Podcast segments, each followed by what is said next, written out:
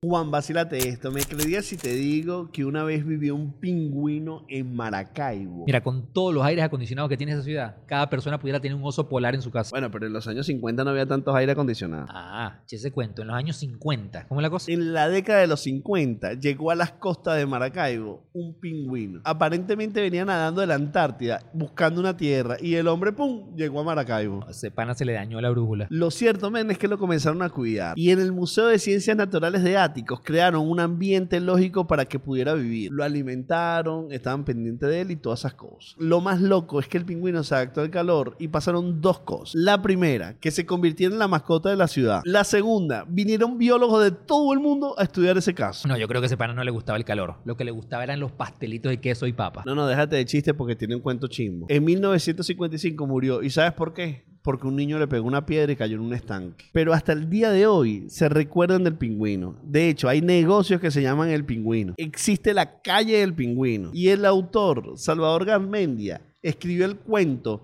El pingüino maravino. Este es el único pingüino que en vez de pescar pescado, agarraba mandoca. Con tártara.